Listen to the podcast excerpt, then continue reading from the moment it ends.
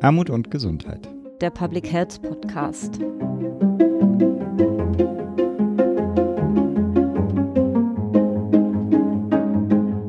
Herzlich willkommen zur siebten Episode des Podcasts Armut und Gesundheit, der Public Health Podcast. Heute sitzen wir wieder in einer neuen Konstellation zusammen. Nicht neu ist, dass du wieder dabei bist, Philipp. Unser Mitpodcaster Philipp Schunke, sei gegrüßt. Salut allerseits. Und auch nicht neu ist, dass das Kongressteam wieder vertreten ist. Heute durch meine Kollegin Nicole Böhme. Hallo Nicole. Hallo. Und durch mich. Mein Name ist Maren Janella. Und das ist sowohl neu als auch nicht, denn wir haben wieder Gäste. Das ist nicht neu. Neu ist, dass es diesmal Mitglieder des Programmkomitees Salutogenese sind.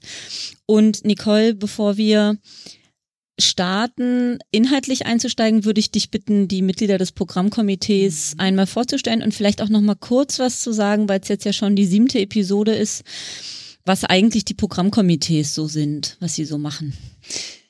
Also, wir haben 22 Programmkomitees insgesamt für 22 Themenfelder und die begleiten uns das ganze Jahr hindurch und unterstützen uns in der Konzeption der Programme in den einzelnen Themenfeldern. Das heißt, wir treffen uns dreimal mit unseren Programmkomitees per Telefon oder persönlich und wir bewerten und sichten alle eingegangenen Abstracts. Und so haben wir das auch mit dem Programmkomitee Salutogenese gemacht. Und in dem Programmkomitee für unser Themenfeld Salutogenese sind Michael Rosslon, der heute auch hier in der Leitung ist, Dorothea Remlabellen und Joachim Hartlieb. Ihr findet die Mitglieder unserer Programmkomitees auch auf unserer Webseite. Da ist das nochmal alles mhm. aufgelistet. Das genau. Who is Who der deutschen Public, Public Health Szene, Szene ne? muss man wirklich sagen. Ja, genau, 154 Personen. Ja. Genau, die genau. uns über das ganze Jahr hinweg begleiten. Und Dorothee Remler-Band ist heute nicht da, aber für den Berufsverband der Präventologen Alice Huber. Und bevor ich inhaltlich einsteige, ist das für mich wieder einer dieser besonderen Momente in der Kongressorganisation, denn du bist da und das ist für mich deshalb so besonders, liebe Alice, weil man kann sagen, dass deine Rolle im Kongress wenn man sie in einem Satz zusammenfassen müsste, die ist, dass es ihn ohne dich nicht gäbe. Ja. Weil du damals als ähm, Präsident der Ärztekammer Berlin den ersten Kongress finanziert hast und ihm damit quasi auf die Welt verholfen hast. Und da bin nicht nur ich sehr dankbar, sondern die vielen Wegbegleiter des Kongresses auch. Und da möchte ich einmal stellvertretend von Herzen nochmal Danke sagen. Und nicht nur Danke dafür, dass du den Kongress auf die Welt gebracht hast oder ihnen dazu verholfen hast, sondern dass du seit 25 Jahren auch so an unserer Seite stehst. Und ich finde, das ist was, was den Kongress auch auszeichnet, dass Kollegen wie Alice Huber, Raimund Gene, Gerhard Trabert und die vielen, die den ersten Kongress damals mit Alice nickt, äh, verantwortet haben und dazu beigetragen haben, dass es ihn überhaupt gibt, dass die bis heute auch Teil des Kongresses sind und sowohl der, der Bewegung, die den Kongress ausmacht, als auch dieser ganzen Dynamik. Und deswegen ist das wieder einer der besonderen Momente heute und ich bin froh, dass du heute da bist und uns auch die letzten 25 Jahre so Wahnsinn. begleitet hast. Das ist schon. Ich, ich muss mal so einen Soundbite finden, so mit Applaus. Das, das, das wäre ja. jetzt hier einzuspielen, glaube ich. Nein, nein, nein. Also mein Verdienst ist sicherlich, diesen Namen erfunden zu haben oder eingebracht zu, zu haben mit Traber zusammen. Mhm. Aber der Kongress wäre nichts geworden ohne die Aktivitäten mhm. von Raimund Gene und ohne die vielen Teilnehmer. Ja. Es sind die Menschen, die diesen Kongress machen und für mich ist es ein Glück in meinem Alter, dass ich zu Beginn dabei gewesen bin und dazu beitragen konnte, dass es losgeht. Ja, und äh, wir hoffen, das erlebe ich oft auf dem Kongress, wenn ich dann gerade mit euch so in den Austausch komme, dass wir das in eurem Sinne auch weiterführen, diese Idee, die ihr damals hattet. Und ich finde schön, dass sich immer mehr auch verantwortlich fühlen, diese, diese Energie zu investieren, um irgendwann im besten Fall uns selbst abzuschaffen. Das ist schon tatsächlich ja auch mit eins der Ziele, die wir haben, dass es äh, nicht einen 50. Kongress Armut und Gesundheit braucht und hm, wir ich werde das nicht erleben. Die Probleme und wir die Probleme angegangen sind, die dazu führen, dass äh, das ja immer noch notwendig ist und da ist das Thema der Salutogenese ja ja eins der 22 Handlungsfelder und da würde ich jetzt gerne mal zu kommen wollen, aber nicht bevor äh, Michael Roslon sich nicht auch noch ein bisschen selbst vorgestellt hat. Du hast ihn ja schon mal kurz angekündigt. Er ist mhm. auch mit in der Leitung und äh, ein neues Mitglied im Programmkomitee Salutogenese. Michael, magst du dich kurz vorstellen? Ja, sehr gerne und erstmal vielen Dank, dass ich heute in dem Podcast mit äh, teilnehmen darf. Mein Name ist Michael Rosslohn. Ich ähm, arbeite an der Hochschule Fresenius und leite dort einen Masterstudiengang Corporate Communication und kam eigentlich in das Themenfeld der Salutogenese, ja, wie die Jungfrau zum Kinde, wenn man fast schon sagen will. Und zwar über die Zusammenarbeit mit meinem äh, Kollegen Richard Bettmann, der auch jahrelang teilgenommen hat am Gesundheitskongress und der mich in das Themenfeld der Salutogenese über Gespräche eigentlich eingebracht hat, weil er gesagt hat, dass die Themen, die ich zum Beispiel im Rahmen meiner Dissertation behandle und auch er im Rahmen seiner Dissertation behandelt hat, salutogenetisch auch in verschiedene Richtungen weitergedacht werden können. Und über diesen Gedankengang habe ich mich dem Thema Salutogenese genährt, habe einen, einen ersten Vortrag mitgehalten, damals noch mit äh, Felix Lorenz, als er noch äh, mhm. äh, das Themenfeld Salutogenese geleitet hat. Und als Felix dann gesagt hat, er, er würde aufhören, ähm, hat er Richard und mich gebeten, mhm. ob wir nicht dieses Themenfeld weiterführen konnten. Nun konnte Richard aus familiären Gründen nicht. Und so habe ich das dann gemacht und bin dann glücklicherweise jetzt mit Dorothee Remler-Bellen und Joachim Hartlieb und auch vielen Dank an Alice jetzt hier sozusagen heute stellvertretend für dieses Themenfeld. Schön, super. Das ist wirklich toll, dass nach der langen Kooperation mit Felix Lorenz das so weitergeführt werden konnte, dieses Handlungsfeld, weil als, als er damals in seinen verdienten Ruhestand gegangen ist, stellte sich für uns schon die Frage, wie geht's damit weiter? Und das war großartig, dass das so nahtlos ging. Und Alice, viele kennen dich, aber magst du dich auch noch mal kurz vorstellen? Du bist ja inzwischen nicht mehr Präsident der Ärztekammer Berlin, sondern unter anderem im Berufsverband der Präventologen, aber nun ja, ich bin jetzt 70 Jahre alt und äh, damit ein alter Arzt. Die Leidenschaft meines beruflichen Lebens war immer, ein gesünderes Gesundheitswesen äh, zu bekommen. Also meine Spezialität sind die Diagnosen der Krankheiten des Gesundheitswesens und therapeutische Konzepte, um dieses System ja für die Herausforderungen von morgen äh, zu wappnen. Und entsprechend zu gestalten. Das ist im Kern immer ein Kampf gegen die Engstirnigkeit der Medizin und ein Kampf für die Öffnung der Gesundheitsversorgung in Richtung soziale Arbeit, Gemeinwesenarbeit, gesellschaftliche Entwicklung so, dass das Gesundheitswesen die Menschen zusammenführt und nicht spaltet und so dass das Gesundheitssystem den Menschen mit ihren Bedürfnissen dient und nicht dem Kapital mit seinen Interessen. Ich bin heute noch Vorsitzender des Berufsverbandes der Präventologen. Äh, der Präventologe und die Präventologin ist eine Haltungsmarke.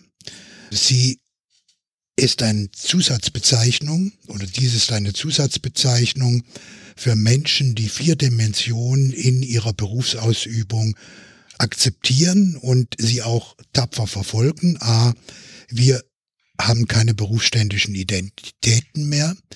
Also wir sind in der Lage, auf gleicher Augenhöhe mit anderen Professionen zu kooperieren.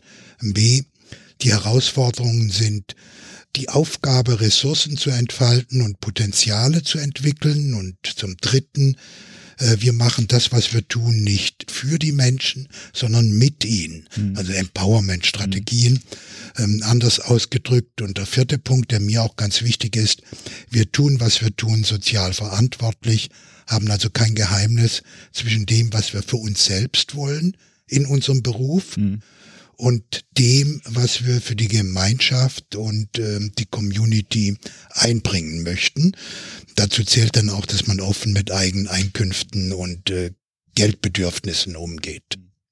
Unabhängig davon bin ich seit 25 Jahren jetzt, also genauso lange wie es den Kongress gibt, im Vorstand des Paritätischen Wohlfahrtsverbandes hier in Berlin Und es ist ein großes Netzwerk von über 770 Organisationen und Trägern sozialer, gesundheitlicher, pädagogischer, kultureller und ökologischer Arbeit. Ein Unruhestand mhm. quasi. Hört sich so an, ja.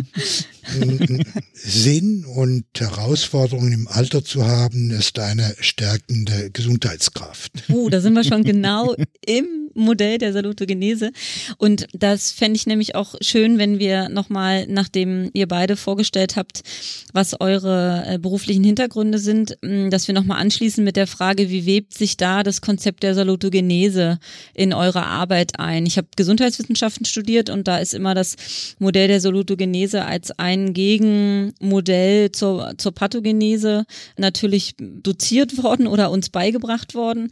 Aber könnt ihr nochmal zum einen vielleicht etwas zu der Begrifflichkeit sagen und vielleicht auch ein bisschen was zu seinem Begründer und dann nochmal, wie sich das Konzept einwebt in eure Arbeit. Also wie seid ihr quasi auf dieser Lotogenese gestoßen? Genau, also man kann ja im Grunde genommen sagen, dass eine sehr lange Zeit, in der die Pathogenese eigentlich die einzige Perspektive auf die Frage nach der Gesundheit war. Der menschliche Körper ist so lange gesund, wie er eben nicht von einer Krankheit befallen wird. Und der große Verdienst, denke ich, von Aaron Antonowski, also dem Erfinder, Begründer der Salutogenese, besteht ja darin, dieses Konzept dahingehend umgekehrt zu haben, dass er gesagt hat, im Grunde genommen schafft es der Mensch, sein Körper, seine Psyche tagtäglich vielen Angriffen erfolgreich sich zu widersetzen, also vielen Angriffen auf die Gesundheit.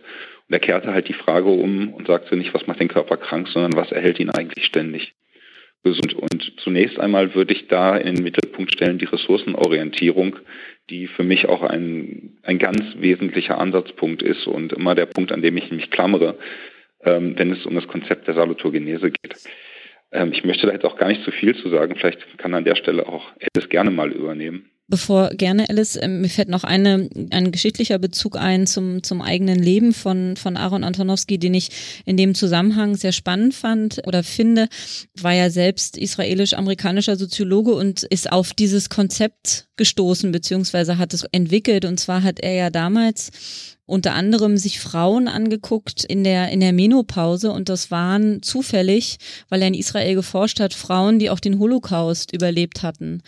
Und er ist damals in der Stichprobe hat er gemerkt, dass nicht die überwiegende Zahl, aber eine sehr große Anzahl von Frauen, die sich guter Gesundheit erfreut haben, obwohl sie mhm. so eine schlimmen Erfahrungen machen mussten. Und das war für ihn der Motor, sich das mal genauer anzugucken einfach ein, ein, ein Konzept der Pathogenese entgegenzuhalten mit Sense of Currents und den ganzen Geschichten, auf die wir vielleicht gleich nochmal näher eingehen können. Das finde ich nochmal, fand, fand ich für mich, als ich das Konzept mh, mm, das erste Mal gehört habe, auch was besonders Spannendes daran genau, wie kann es gelingen? Die, das Konzept der, der Resilienz geht ja so ein bisschen ähnlich vor, also dass man einfach so manchmal in Zufällen, Zufällen, Zufällen in der Forschung auf so Phänomene stößt, die man sich dann genauer anguckt und dann daraus Allgemeingültiges ableitet. Aber das für die geschichtlich Interessierten.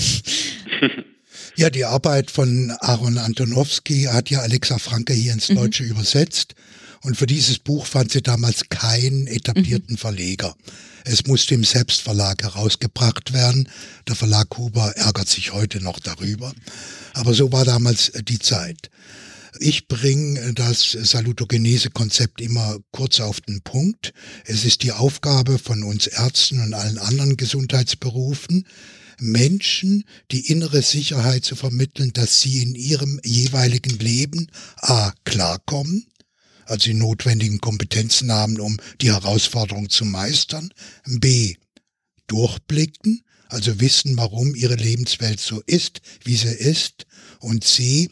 das, was ich tue und das, was ich bin, hat seinen Sinn. Ich würde heute dazusetzen noch, die vierte Kraft ist Gemeinschaft. Ich kann mich auf meine Mitmenschen, auf meine soziale Welt verlassen. Also diese drei Punkte, kommt klar, Blick durch, hab Sinn und bin nicht allein. Mhm. Das sind die Kräfte, die gesund halten und sind auch die Kräfte, die kranken Menschen helfen, ihre Krankheit besser zu bewältigen. Und wenn ich noch kurz was dazu sagen darf, gerade bei dem vierten Punkt würde ich als Kommunikationswissenschaftler und dort sehr soziologisch orientierten ähm, Kommunikationswissenschaftler nochmal besonders den Fokus drauf legen, weil das ist vielleicht auch etwas, was bei Antonowski hier und da ein bisschen zu kurz gekommen ist. Er hat es erwähnt, er hat es drin gehabt, er hatte aber auch einen schönen Satz mal, wo er gesagt hat, wir können vielleicht auch noch von der Soziologie einiges lernen. Das hat er so sinngemäß geschrieben. Und äh, genau das ist eigentlich immer so der Ansatzpunkt, der mich besonders an dem Konzept interessiert, weil Menschen ja nun mal gar nicht anders können, als in einer sozialen Umwelt zu leben. Und ich finde, das ist ein ganz, ganz wesentlicher Einflussfaktor, wie auch inzwischen viele Studien belegen, der ähm, Menschen dazu helfen kann, gesund zu, zu sein und zu bleiben. Hm. Ihr habt jetzt ein bisschen eingeführt, wie, wie das, wie das, ähm, das Konzept der Salutogenese euch äh, quasi erreicht hat. Was macht es in eurer Arbeit aus? Also wie bringt ihr das Thema Salutogenese voran, vielleicht auch in Überleitung ähm, auf den nächsten Kongress, wo es ja wieder einen Themenstrang geben wird zum Thema Salutogenese. Mögt ihr das nochmal einführen? Nun ja, also jeder Mensch ist immer ein bisschen krank und ein bisschen gesund. Also dieses äh, Gesundheits-Krankheitskontinuum ist so, dass man selbst irgendwo steht. Und wenn ich an der heutigen Stelle mich hin bewege und gucke, auf die Krankheit ist meine innere Orientierung eine andere, als wenn ich mich umdrehe und auf die Gesundheit gucke. Und das ist auch der Unterschied zwischen pathogenetischem und salutogenetischem Blick.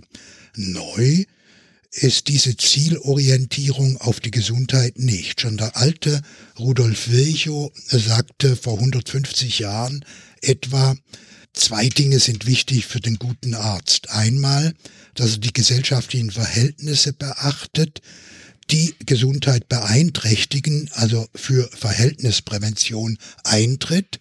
Und zum Zweiten sagt er, und der Arzt muss auch auf die gesellschaftlichen Bedingungen achten, die den einzelnen Menschen daran hindern, selbst für seine Gesundheit eintreten zu können. Also Virchow hat als Schulmediziner ein Bildungskonzept verfolgt, das die Gesundheitskompetenz des einzelnen Menschen und des Bürgers stärken sollte. Das wiederum ist politisch aufgegriffen worden von der Weltgesundheitsorganisation, die einen politischen Paradigmawechsel umsetzte mit der Ottawa Charta zur äh, Gesundheitsförderung von 1986 mit dem Kernsatz, Gesundheit wird von den Menschen selbst geschaffen. In ihren Lebenswelten wird im Weiteren dort ausgeführt, wenn ich diesen Satz ernst nehme, dann geht es immer darum, als Arzt zu begreifen, dass ich gar nicht heilen kann und meine Arztpraxen und die Krankenhäuser auch nicht heilen, sondern wir können nur Bedingungen so gestalten, dass die Selbstheilungskräfte von Menschen gestärkt, entfaltet, auch mal freigesetzt werden. Und diese neue Orientierung, ich bin nicht mächtig über die Lebensprozesse, sondern bin Diener für die Entwicklung von Leben, ist entscheidend und das ist ein politisches Programm, das eigentlich weltweit äh, Konsens hat. Aber man kann mit konsequenter Gesundheitsförderung die ja den Arzt und den Gesundheitswissenschaftler in der Perspektive überflüssig macht, keine Geschäfte machen. Und deswegen hält man nun verzweifelt an diesem medizinischen Fürsorgekonzept fest und versucht, Macht über die Kranken und die Krankheiten zu bekommen, weil das lukrativ ist und Profite erwirtschaften lässt. Ein gutes soziales Gesundheitswesen nimmt sich selbst aus diesen kapitalistischen Verwertungsinteressen heraus und organisiert Gesundheitsversorgung als Non-Profit-Netzwerk, als eine gesellschaftliche Dienstleistung, die eben Menschen zusammenführt, nicht ausnimmt und auch nicht spaltet, die dafür sorgt, dass das gemeinschaftliche Potenzial die Ergebnisse bringt, die die Gesellschaft auch braucht und ein gutes Gesundheitssystem integriert individuelle und soziale Gesundheit, denn Krankheit ist immer auch ein individuelles wie ein soziales Problem. Super, ja. Da merkt man mal, wie, wie, wie politisch auch das Themenfeld Salutogenese ist und wie, wie politisch die Haltungen sind, die, ähm, die da dahinter stehen. Da, danke, Alice, nochmal für die, für die Herleitung. Michael, magst du nochmal ergänzen? Ergänzen dahingehend, dass ich das Ganze interessanterweise von einer ganz anderen Seite aufziehe, während mhm. nämlich Alice aus Sicht der, der Mediziner äh, und Ärzte natürlich auch deren Berufsprofession hier thematisiert und natürlich auch dahingehend thematisiert, dass er sagt, sie haben sich eben gerade nicht den ähm, ökonomischen Interessen zu beugen, gehe ich aus meiner Profession an einen anderen Ansatzpunkt des Themas Gesundheit heran, nämlich dass es Menschen gibt, die in ihrer alltäglichen Lebenswelt häufig sich nicht um das Thema Gesundheit zumindest nicht aktiv bemühen, sondern sich mit Freizeit, mit Konsum, mit, mit äh, derartigen Dingen den, den Tag verschönern. Und Salutogenese gibt uns ja zu verstehen, dass all dies, diese Aktivitäten in irgendeiner Art und Weise auf das Thema Gesundheit, auf das Gesundheitskonto einzahlen können, mhm. genauso wie sie auf das Thema Krankheit einzahlen können. Und da ist mein Ansatzpunkt als Soziologe, der sich auch mit dem Thema beschäftigt, welche Verantwortung haben denn beispielsweise Unternehmen, wenn sie Unternehmenskommunikation betreiben? Mhm. Und dann mein soziologischer Blick, ähm, was tun Menschen mit den Angeboten, die ihnen die Unternehmen bieten? Und da kann man tatsächlich konstatieren, und das ist jetzt eine rein soziologische Betrachtungsweise, dass wir heutzutage in einer enorm schnelllebigen Zeit leben, in denen Unternehmen unter hohem ökonomischen Druck stehen und schnell viele Dinge verkaufen müssen, Moden auf den Markt bringen müssen und schnelle Verkäufe tätigen müssen, dass in so einer Zeit Menschen unruhig werden, ihr Sense of Coherence wird permanent herausgefordert und Unternehmen in letzter Zeit kriegen sogar das mit und stellen fest, dass sie auch zu politischen Akteuren werden, wie, wie mhm. gerade eine Veröffentlichung auch gezeigt hat. Und es gibt Unternehmen, die nehmen sich dieser Verantwortung an. Und da kann man eingreifen und sagen, ja, da, da ist ein Ansatzpunkt, äh, wo Unternehmen anfangen als politische Akteure auch als Gesundheitsakteure tätig zu werden, die auch aktiv in das Gesundheitsmanagement eingreifen. Mhm. Und das ist mein Ansatzpunkt an der Stelle. Ich finde, dass hier nochmal sehr, sehr schön dieses Spannungsverhältnis deutlich wird, das wir ganz oft haben beim Kongress Armut und Gesundheit, nämlich die Frage, wie entsteht eigentlich Gesundheit und im Anschluss daran, wer ist dann eigentlich verantwortlich dafür, dass wir uns guter Gesundheit erfreuen? Und um jetzt mal überzuleiten in den Themenschwerpunkt Salutogenese Ihr wollt ja im nächsten Jahr einen besonderen Fokus setzen auf das Thema Gesundheitskompetenzen. Äh, wenn ich da ganz kurz mal einhaken kann. Das Problem ist so ein bisschen, dass wenn ich das Wort Gesundheitskompetenzen höre, dass bei mir so ein bisschen die Alarmglocken läuten. Wahrscheinlich zu Unrecht äh, und deswegen formuliere ich das vielleicht auch hier bewusst als Frage mit einer kleinen Provokation dabei. Wenn ich Gesundheitskompetenzen höre, höre ich dann immer sozusagen die Verantwortung des Individuums ein bisschen äh, mit rein. Also ein bisschen sozusagen, wenn das Individuum nur stark genug ist oder gemacht wird, äh, kann es mit allen Umständen zurechtkommen, dieses ganze Thema Verhaltens- und Verhältnisprävention beziehungsweise gesellschaftliche und individuelle Verantwortung.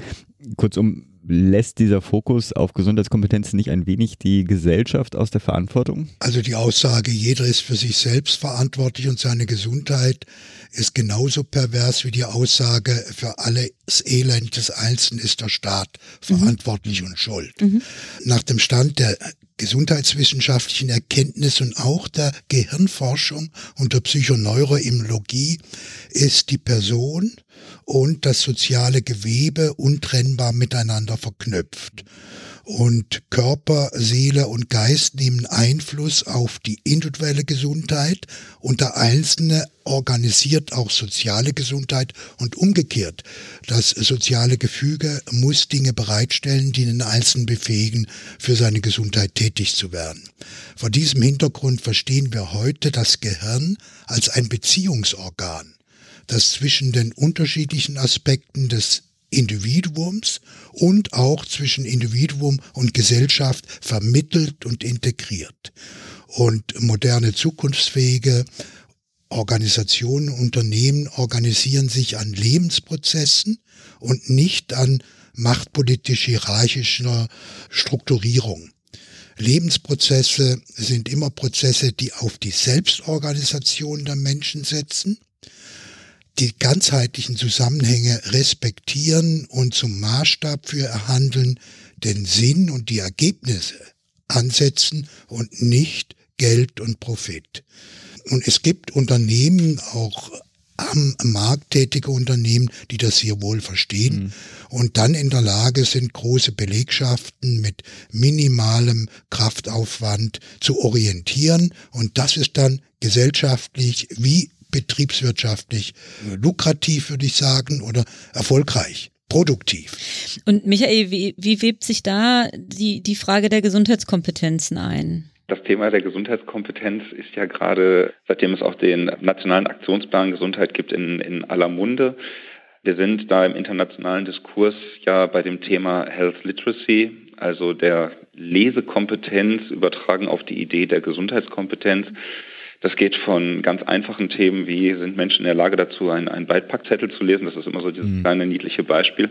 Aber es geht natürlich in der Praxis um viel, viel mehr. Und ich unterschreibe alles, was Alice gerade gesagt hat. Es geht um komplette Settings, wie man sagt, innerhalb derer man Gesundheit denken muss und innerhalb derer jeder in der Lage sein muss, eine Gesundheitskompetenz auszubilden. Aber das kann man nun mal nicht alleine, sondern das kann man nur in aus meiner Sicht als Kommunikationswissenschaftler in Kommunikation mit anderen, seien dies andere Laien, seien es äh, professionelle Gesundheitsberater oder, oder Mitarbeiter, wo insgesamt dafür gesorgt werden muss, dass wir eine, eine hohe gesellschaftliche Ausprägung von Gesundheitskompetenz haben. Und das, und ich glaube, das besagten ja auch die letzten Studien, ist leider nicht flächendeckend gegeben. Und wenn man das Ganze ein bisschen perspektivisch sieht, ist das Thema absolut relevant, weil eine Gesellschaft, die jetzt ein gesundheitliches Kompetenzproblem hat, die wird zwangsläufig auf leider genau das Gegenteil hinsteuern von dem, was Armut und Gesundheit als Kongress will, nämlich es soll ja darauf hinaussteuern, dass Menschen viel mehr Eigenverantwortung und hier wieder das Thema Ressourcenorientierung, auch vielleicht Verständnis für ihre eigene gesundheitliche ähm, Entwicklung und Perspektive aufweisen, besitzen und auch fähig sind umzusetzen. Hm. Ja, nun, der Arzt ist in einem modernen Gesundheitssystem nur der Helfer. Der Patient selber aber ist der, der sich heilt. Wer mit sich selbst, hm. seiner Leiblichkeit, wer mit seinen nahen Bezugspersonen und seinen Freunden, wie er mit seinem Dorf oder seinem Stadtteil, wie er mit seiner Arbeit und wie er mit seiner spirituellen Orientierung und der Natur im Reinen ist, hat auch das höchste Maß an erreichbarer Gesundheit. Aber das alles zu können, mit seiner Welt ins Reine zu kommen und mit sich selbst ins Reine zu kommen, das ist eine Bildungsaufgabe und die müssen wir gesellschaftlich forcieren, wahrnehmen, damit wir perspektivisch erfolgreich als Gesellschaft sind und ein hohes Maß an Gesundheit und ein geringes Maß an Hilfs- und Versorgungsbedürftigkeit bekommen.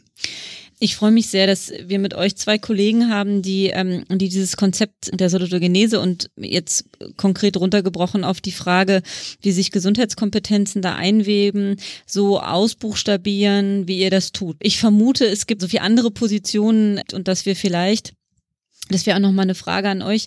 Wie kann es uns gelingen, dass das, was ihr ausbuchstabiert habt, auch wirklich zur Anwendung kommt und Gesundheit in eigener Verantwortung wieder heißt, bilde dich besser und lerne die Beipackzettel zu verstehen, um an, an dem Beispiel zu bleiben und deine Entlassungsbriefe aus den Kliniken zu kapieren und dann, äh, dann wird's schon.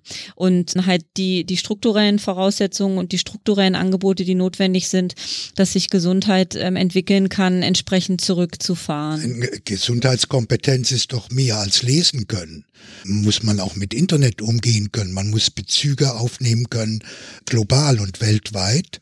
Und man muss in der Lage sein, sein eigenes Leben zu organisieren und so zu gestalten, dass andere Menschen nicht beeinträchtigt und äh, zerstört werden und so zu gestalten, dass man selber einen wertvollen Beitrag für das gesamte Gemeinwesen leisten kann das ist alles nichts Neues und das äh, hat schon Virchow in seiner Zellularpathologie von sich gegeben. Die Zelle ist ein autonomes Subjekt, eingebunden in einen republikanischen Zellenstaat. und so wie die Zelle sich zu ihrem Zellenstaat verhält, hat der freie Bürger in einem demokratischen Gemeinwesen sich seinen Staat zu machen. Und in der Tat, also unser Organismus ist ein Zusammenwirken und Zusammenspiel von Millionen und Milliarden Zellen. Die sind alle autonom, aber da herrscht kein Chaos. Aber nicht, weil es da irgendwo einen Chef, ein König, ein Kaiser oder einen mächtigen Diktator gibt, der dafür sorgt, dass alle Zellen gut zusammenspielen, sondern es ist eine Selbstorganisation, die von den Nervengeweben und vom Gehirn zentral koordiniert werden, aber nicht beherrscht werden. Und dieser Unterschied ist entscheidend und das ist die zentrale Problematik der gesellschaftlichen Krankheit heute, dass man die Freiheit des Bürgers von oben herab äh, über Verordnungen und Verbote begrenzt, anstatt ihn herauszufordern, sich einzubringen in die Gemeinschaft und dann würde die Zentrale, also die Bundesregierung, eher der Gesundheit der Menschen dienen und nicht den Anspruch er erheben, wir wissen besser als Sie, lieber Bürger, liebe Bürgerin, was für Sie genau das Richtige ist. Also wir brauchen eine andere kommunikative Kultur in diesem sozialen Gewebe und das erfordert bescheidene Machtausübung und selbstbewusste Lebensgestaltung unten bei den einzelnen Menschen. Aber verstehe ich dich da richtig? Du hast die Befürchtung, dass die anderen sozialen Determinanten also quasi die Armut äh, bei Armut und Gesundheit zum Beispiel, untergehen, wenn man sich fokussiert auf die individuelle Gesundheitskompetenz. Genau, also wenn man jetzt, wenn man sich jetzt quasi den Menschen, den Menschen mit seinen Ressourcen backen würde, der notwendig ist, um das, was Alice beschreibt, umsetzen zu können, dann ist das aus meiner Sicht ein Mensch, der strotzend voller Ressourcen den Unwegsamkeiten begegnen mhm. kann. Und die, die Menschen, die, für die wir uns auch im Rahmen des Kongresses Armut und Gesundheit einsetzen, haben ganz viel Kompetenzen und Ressourcen, die aber noch nicht sage ich mal so, immer so in die Anwendung gebracht werden konnten, weil die gesellschaftlichen Voraussetzungen ja. nicht entsprechend gegeben ja, waren. Und da liegt einfach eine Sorge, die ich habe, wenn man dann Konzepte wie das Konzept der Gesundheitskompetenzen sich anguckt, wo man einfach reinlesen kann oder rauslesen kann, diese Menschen mehr in die eigene Verantwortung zu bringen, um einfach diese, diese strukturellen und anderen Geschichten, die notwendig sind, dass wir alle aus gleichen, aus einem gleichen Ressourcenschatz und gleich gehört, gleich uns mit beteiligen können in, in, in gesellschaftliche Prozesse, dass das dass man Gefahr läuft, das damit ein Stück weit zu konterkarieren. Äh, ist einfach eine, eine Das kann ich gut verstehen, aber ich habe als Medizinstudent in Freiburg mit anderen zusammen Obdachlosenarbeit gemacht. Und wir haben sehr bald gelernt, dass es nicht gut ist, den Obdachlosen mit Fürsorge äh, Häuser bereitzustellen, sondern es ist sehr viel besser, ihnen die Sehnsucht zu vermitteln nach dem eigenen Haus und sie dann darin zu unterstützen, genau mhm. das zu können. Mhm. Und das ist ähm, die Kunst, also den Menschen auch wenn sie weniger Ressourcen haben, etwas zuzutrauen und ihre Ressourcen äh, entfalten zu helfen. Und diese innere Abgabe von ich mache das für dich hinzu, ich traue dir zu, dass du mit meiner Hilfe viel weiter kommst, als du heute gerade glaubst, das ist eine andere Haltung.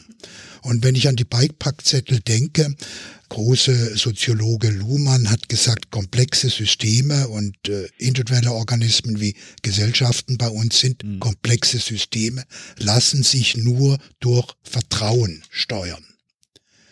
Und dieser Beipackzettel führt eigentlich, das ist ein Ergebnis einer Misstrauenskultur dazu, mhm. dass der Patient nur Angst bekommt, weil er das Empfinden erhält, ich kann mich auf meinen Arzt nicht mehr verlassen. Das Empfinden ist nicht ganz falsch, solange der Arzt äh, Profitinteressen dient, kann man sich auf ihn ja auch nicht verlassen. Aber es gibt genügend Ärzte, die das genau nicht tun. Also es geht um ein dialogisches Miteinander, eigentlich eine erwachsene Beziehung. Und Armut in Deutschland müsste nicht sein, den Leuten 1000 Euro äh, soziales Grundeinkommen zu geben, wäre vernünftig und sinnvoll und das ist auch locker finanzierbar. Wobei das wieder nicht, äh, wobei auch ein bedingungsloses Grundeinkommen ja nicht eine, eine Ungleichheit ähm, auch auflöst in dem, in äh, zum Beispiel in Beteiligungsstrukturen. Und das sind, das sind ja immer die Ansätze, die wir auch bei beim Kongress Armut und Gesundheit, bei Gesundheit Berlin-Brandenburg insgesamt über unter anderem die Good Practice Kriterien des Kooperationsverbundes Gesundheitliche Chancengleichheit versuchen in die Fläche zu bringen, wo es, wo es auch im Kern darum geht, wie können Menschen als Experte und Experte in ihrer eigenen Lebenswelt gesehen, gestärkt und vor allem beteiligt werden und sich ihre eigene Lebenswelt so gestalten, wie es für sie richtig ist und nicht wie wir ihnen vorgeben, wie sie richtig zu sein hat.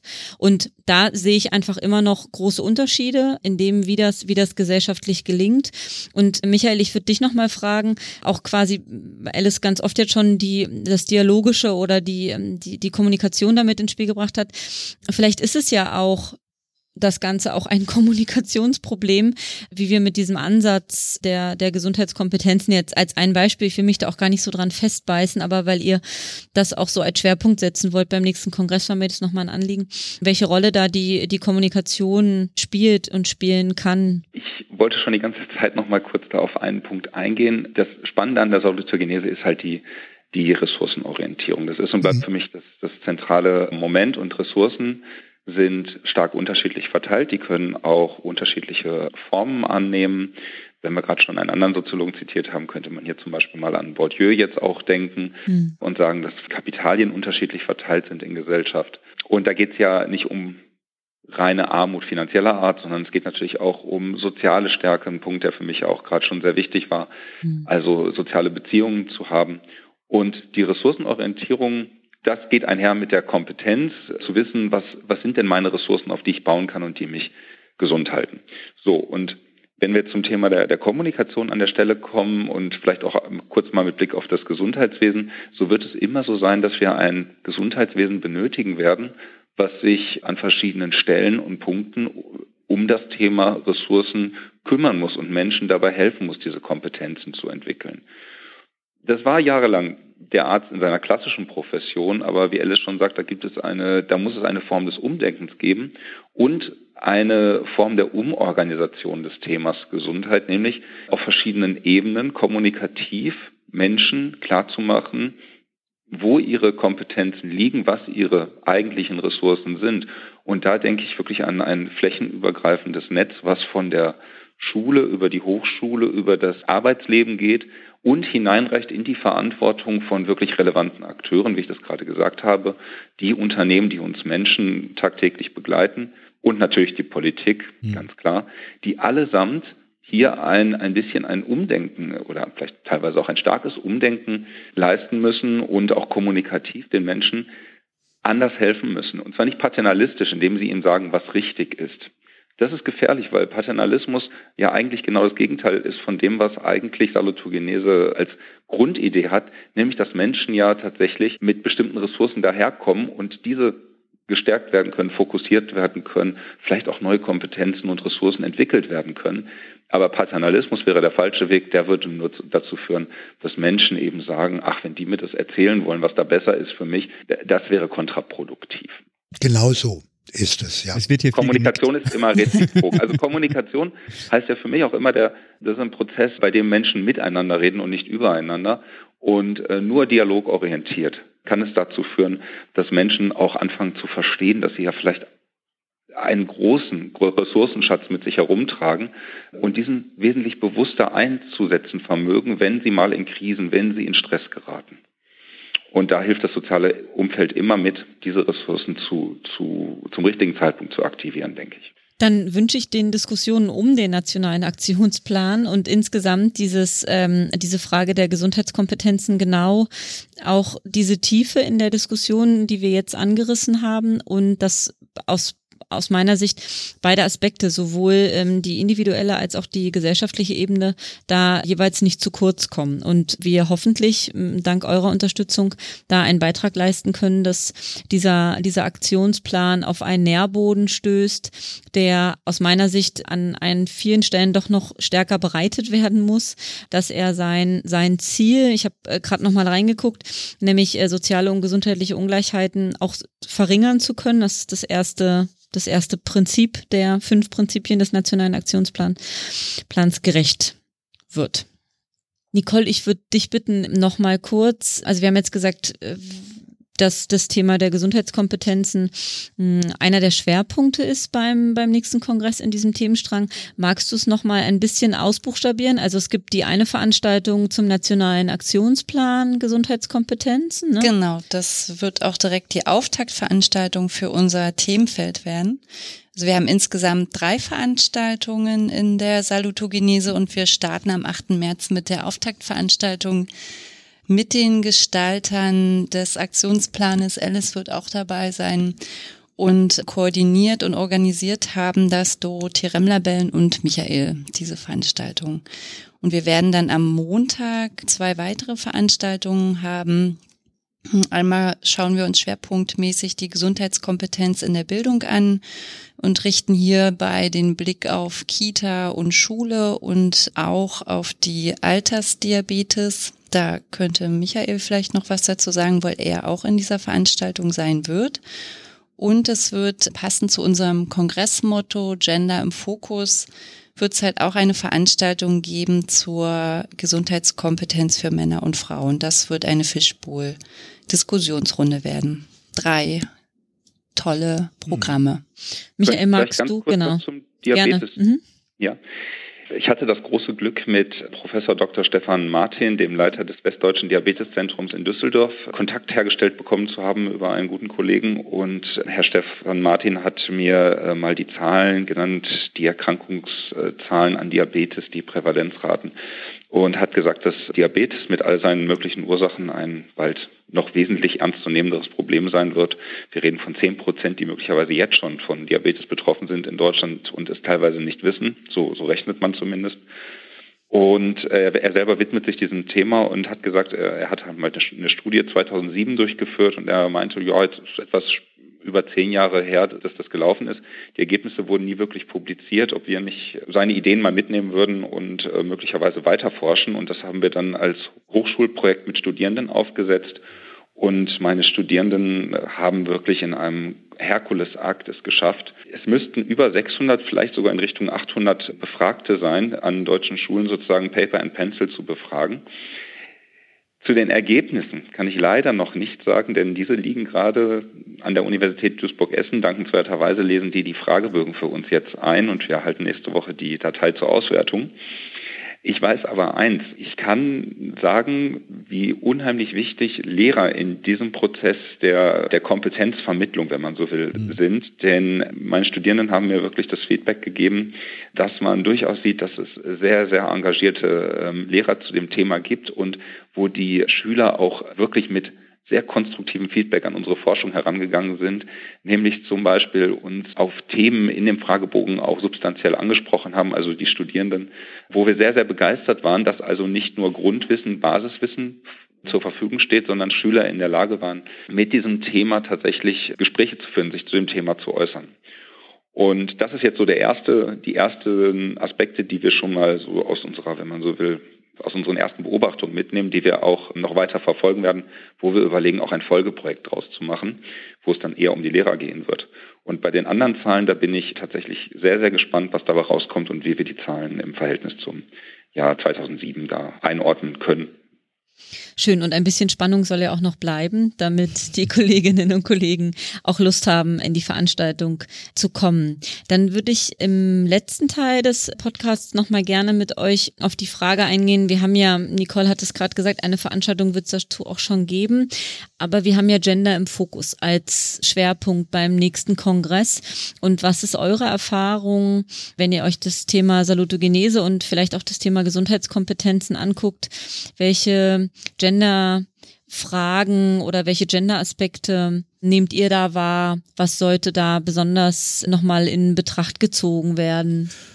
Na, ich habe mich gefreut, dass Finnland eine neue Regierung hat. Es sind Frauen zwischen 30 und 40 Jahren, die dort die Ministerin und die Ministerpräsidentin stellen. Das macht mir Hoffnung weil Frauen oft kommunikativer sind und sie sind empathischer für die sozialen Bezüge. Das führt dazu, dass sie an manchen Punkten andere und weniger Krankheiten haben als die Männer, deren rivalisierende eher aggressive Weltbehauptung sie dann auch in Krankheiten führt, die nicht sein müssten. Also ein besseres Zusammenspiel von weiblichen und männlichen Aspekten im sozialen Leben steht an und dafür müssen Männer natürlich Macht abgeben und Frauen mehr zur Geltung kommen lassen. Im Gesundheitswesen können wir das ja locker messen. Es müssen genauso viele Chefärztinnen wie Chefärzte und genauso viele Gesundheitsministerinnen wie Gesundheitsminister äh, die Geschicke des Systems bestimmen. Und es bedarf einer eher weiblichen Kommunikation, weil die nach Offenheit strebt und nicht nach Rivalität wie bei der männlich vorherrschenden Kommunikation, die oft auch versucht ist zu manipulieren oder zu verführen. Das tut mir leid, Philipp, das war so ein schlechtes Bild von euch. Das sagt ja, sagt ja ein Mann. Ich bin da ganz dabei. Ich stehe hierher die ganze Zeit. Also, ich sekundiere da, das. Es, Nein. Da. Es geht ja um männliche Kommunikationsstile. Das muss man, kann ja. man ja auch als, als Mann kann man sich ja auch einem anderen Kommunikationsstil äh, versuchen zumindest, ja. Na, wir können doch voneinander lernen und uns gegenseitig stärker respektieren. Das ist dann auch gesundheitsförderlich per se. Es wird rundum genickt. Äh, Michael, du siehst das ja. Hier auch. Nur, genau. Michael hört es durch die Leitung, dass wir alle nicken. Michael. Ja, also im Rahmen unserer Diabetes-Studie haben wir natürlich mal geschaut, welche weiteren Studien es über den Gesundheitszustand bei Kindern gibt. Und da sind wir natürlich auf die KICS-Studie vom Robert-Koch-Institut gestoßen.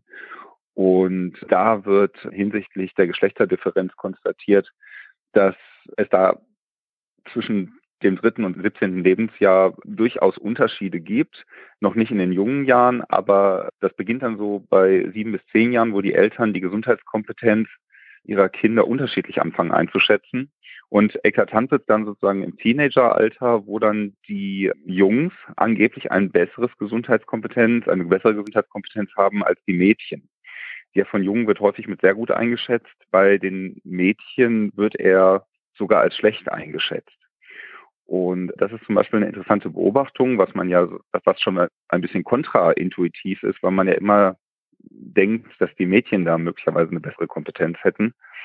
Und erklärt werden kann das aber durchaus durch physiologische und psychologische unterschiedliche Belastungen, gerade in dieser Zeit der, der Teenager.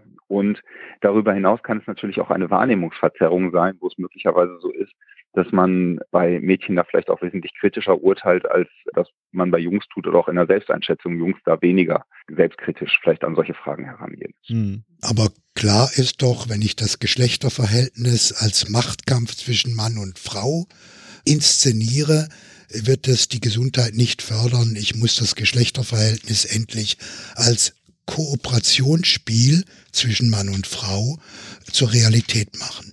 Ja, und wir reden hier immer nur von dem biologischen Sex. Es gibt ja das soziologische Gender und das mhm. ist ja in, den Letzt, in der letzten Zeit tatsächlich zu einem wesentlichen Thema, gerade bei Heranwachsenden im Rahmen ihrer mhm. frühadoleszenten Identitätsaushandlung geworden. Also soziologisch betrachtet äh, sehen gerade junge Menschen sich ja wirklich immer der Frage verantwortet, lasse ich mich einfach auf das biologische Geschlecht reduzieren oder ist es nicht eher eine, eine soziologische Frage, ob ich möglicherweise Cisgender, Transgender oder was auch immer mhm. da in diesem mhm. äh, Spiel bin. Und das ist ja gerade eine spannende Beobachtung, die man da an der Stelle macht und wo wir noch gar nicht wissen so großartig, wie wir damit in, in der Forschung umgehen. Gut, wir führen jetzt in Fragebögen das Thema männlich-weiblich divers mhm. ein, um mhm. wenigstens dem Ganzen Rechenschaft zu tragen. Aber so richtig gerecht wird es der, wird's der Sache ja am Ende des Tages auch nicht, weil auch divers naja, da kann man ja auch alles Mögliche reininterpretieren und ist nicht ansatzweise ausdifferenziert genug. Das ist natürlich auch noch eine große, große Herausforderung, die wir in den nächsten Jahren zu bewältigen haben. Insofern das natürlich auch einen ganz massive, ganz massiven Einfluss auf unsere, ähm, auf unseren Sense of Coherence haben kann, als das akzeptiert zu werden, als was wir uns selber sehen an der Stelle oder junge Leute sich sehen. Ja, und gegenwärtig ist die Situation an unseren Schulen ja die, dass 15-jährige Mädchen wesentlich erwachsener und durchsetzungsfähiger sind als 15-jährige Jungs. Da kommt noch etwas auf uns zu. Und im Ost-West-Vergleich sehen wir doch auch, ähm, die einsamen Männer sind im Osten hängen geblieben, während die äh, klugen Frauen alle im Westen tätig sind und sich selbst verwirklichen können. Ein Großteil des AfD-Wählerpotenzials sind frustrierte Männer, die ihre Gesundheitskompetenz und ihre Sozialkompetenz nicht so entwickelt hatten, wie es die Frauen konnten und taten. Da kann ich auch nochmal quer verweisen auf unsere erste Podcast-Folge mit dem Programmkomitee Gender und da haben wir das auch nochmal, wie ich finde, sehr sehr breit auseinandergenommen. Die Frage Sex, Gender, Gender-Aspekte in Public Health, Fragestellungen, die sich ergeben für die Forschung, für die Praxis. Da kann ich sehr zu einladen, wer da nochmal mehr drüber hören möchte. Ich würde gerne zum Abschluss dieser Podcast-Episode euch fragen wollen, wenn ihr euch vorstellt, der Kongress ist vorbei und ihr frühstückt am 11. März und lasst ihn nochmal Revue passieren. Was soll für euch rausgekommen sein bei den Diskussionen? Was, wann würdet ihr sagen, hattet ihr einen Mehrwert? Und mit wem möchtet ihr gerne diskutiert haben? Gibt es Teilnehmer, die vielleicht bislang noch nicht auf dem Kongress waren, mit denen ihr euch austauschen wollt? Oder sind diejenigen, die bislang eure Diskussionspartner waren, da genau die richtigen? Das eine muss das andere auch nicht ausschließen. Ich kann da spontan gar nicht antworten. Ich werde am nächsten Tag frühstücken mhm. in dem inneren Gefühl der Dankbarkeit für die Begegnungen, die der Kongress gebracht hat und Dankbarkeit gegenüber denen, die ihn organisiert haben. Und ich werde es empfinden haben, das macht Mut und zuversichtlich für die Veränderung des Gesundheitswesens von morgen und für die Arbeit dafür, dass diese Gesellschaft nicht weiter zerfällt, sondern zusammengeführt wird und die Armen zu ihrem Recht kommen, die Reichen auch aufhören, andere immer unterdrücken zu wollen. Ja, und ich werde erstmal dem Kongressteam danken, wie jedes Jahr, für diese Herkulesaufgabe, das auf die Beine zu stellen. Ich werde froh sein um jeden einzelnen Teilnehmer des Kongresses, weil dieses Thema für ihn relevant ist, so relevant, dass er sich nach Berlin begibt und dort engagiert, weil ich glaube, man geht auf einen solchen Kongress nicht, ohne nicht auch mit dem inneren Bedürfnis und dem Wunsch, etwas zu verändern, mhm. nach Hause auch wieder geht und mit, mit Ideen. Und einen Wunsch habe ich tatsächlich, ich habe wirklich aus den Gesprächen mit meinen Studenten ähm, rausgehört, gerade was meine aktuelle Forschung angeht, dass gerade die Lehrer eine, eine Gruppe sind, die, wenn es um die Ausbildung von Gesundheitskompetenzen, mhm. das ist ein Thema, was ganz früh starten muss, dass ich mir wünschen würde, dass die Lehrer an diesem Kongress teilnehmen, den Austausch suchen und anfangen, vielleicht auch Kollegen, bei denen noch viel Potenzial steckt, dieses Thema in den Unterricht aufzunehmen, dass man die anfängt zu motivieren, weil die Lehrer sind Orientierungspersonen, sind Bezugspersonen für, für junge heranwachsende Menschen. Und ich glaube, wenn man es dort ähm, schafft, sehr praktisch im Unterricht das Thema zu implementieren, und ich rede hier nicht von Belehrung, sondern ich rede davon, es einfach mhm. richtig zu machen, also dass es sich sozusagen einwebt in, in, in die Handlungsweisen von jungen Menschen, mhm. sich richtig mhm. zu ernähren, sich zu bewegen, sich auch vielleicht einfach mal über bestimmte Themen Gedanken zu machen oder auch zu wissen, was gute Ernährung ist. Ich glaube, dann kann man viel bewegen, weil es ist die nächste Generation, die auf uns zukommt, die wir noch formen und prägen können. Das ist ein großer Wunsch von mir. Das wünsche ich uns und euch auch und möchte Danke sagen. Zum einen, dass ihr heute mit dabei wart bei dieser Podcast-Episode, aber auch, dass ihr uns über das Jahr hinweg so unterstützt im Programmkomitee oder als Ideengeber, wie Alice das ist. Und möchte damit sagen, dass wir zum Ende dieser Episode kommen und darauf hinweisen, dass ihr uns bis zur nächsten Folge folgen könnt bei Twitter unter kongress-aug und schreibt uns gerne euer Feedback, Kommentare. Nur so können wir den Podcast auch weiterentwickeln. Und in diesem Sinne, Macht's gut und wir sehen uns alle hoffentlich am 8. März spätestens an der TU in Berlin zum 25. Kongress Armut und Gesundheit mit einem tollen Themenstrang Saluto Genese. Tschüss. Vielen Dank, einen schönen Abend euch. Ciao, ciao. ciao.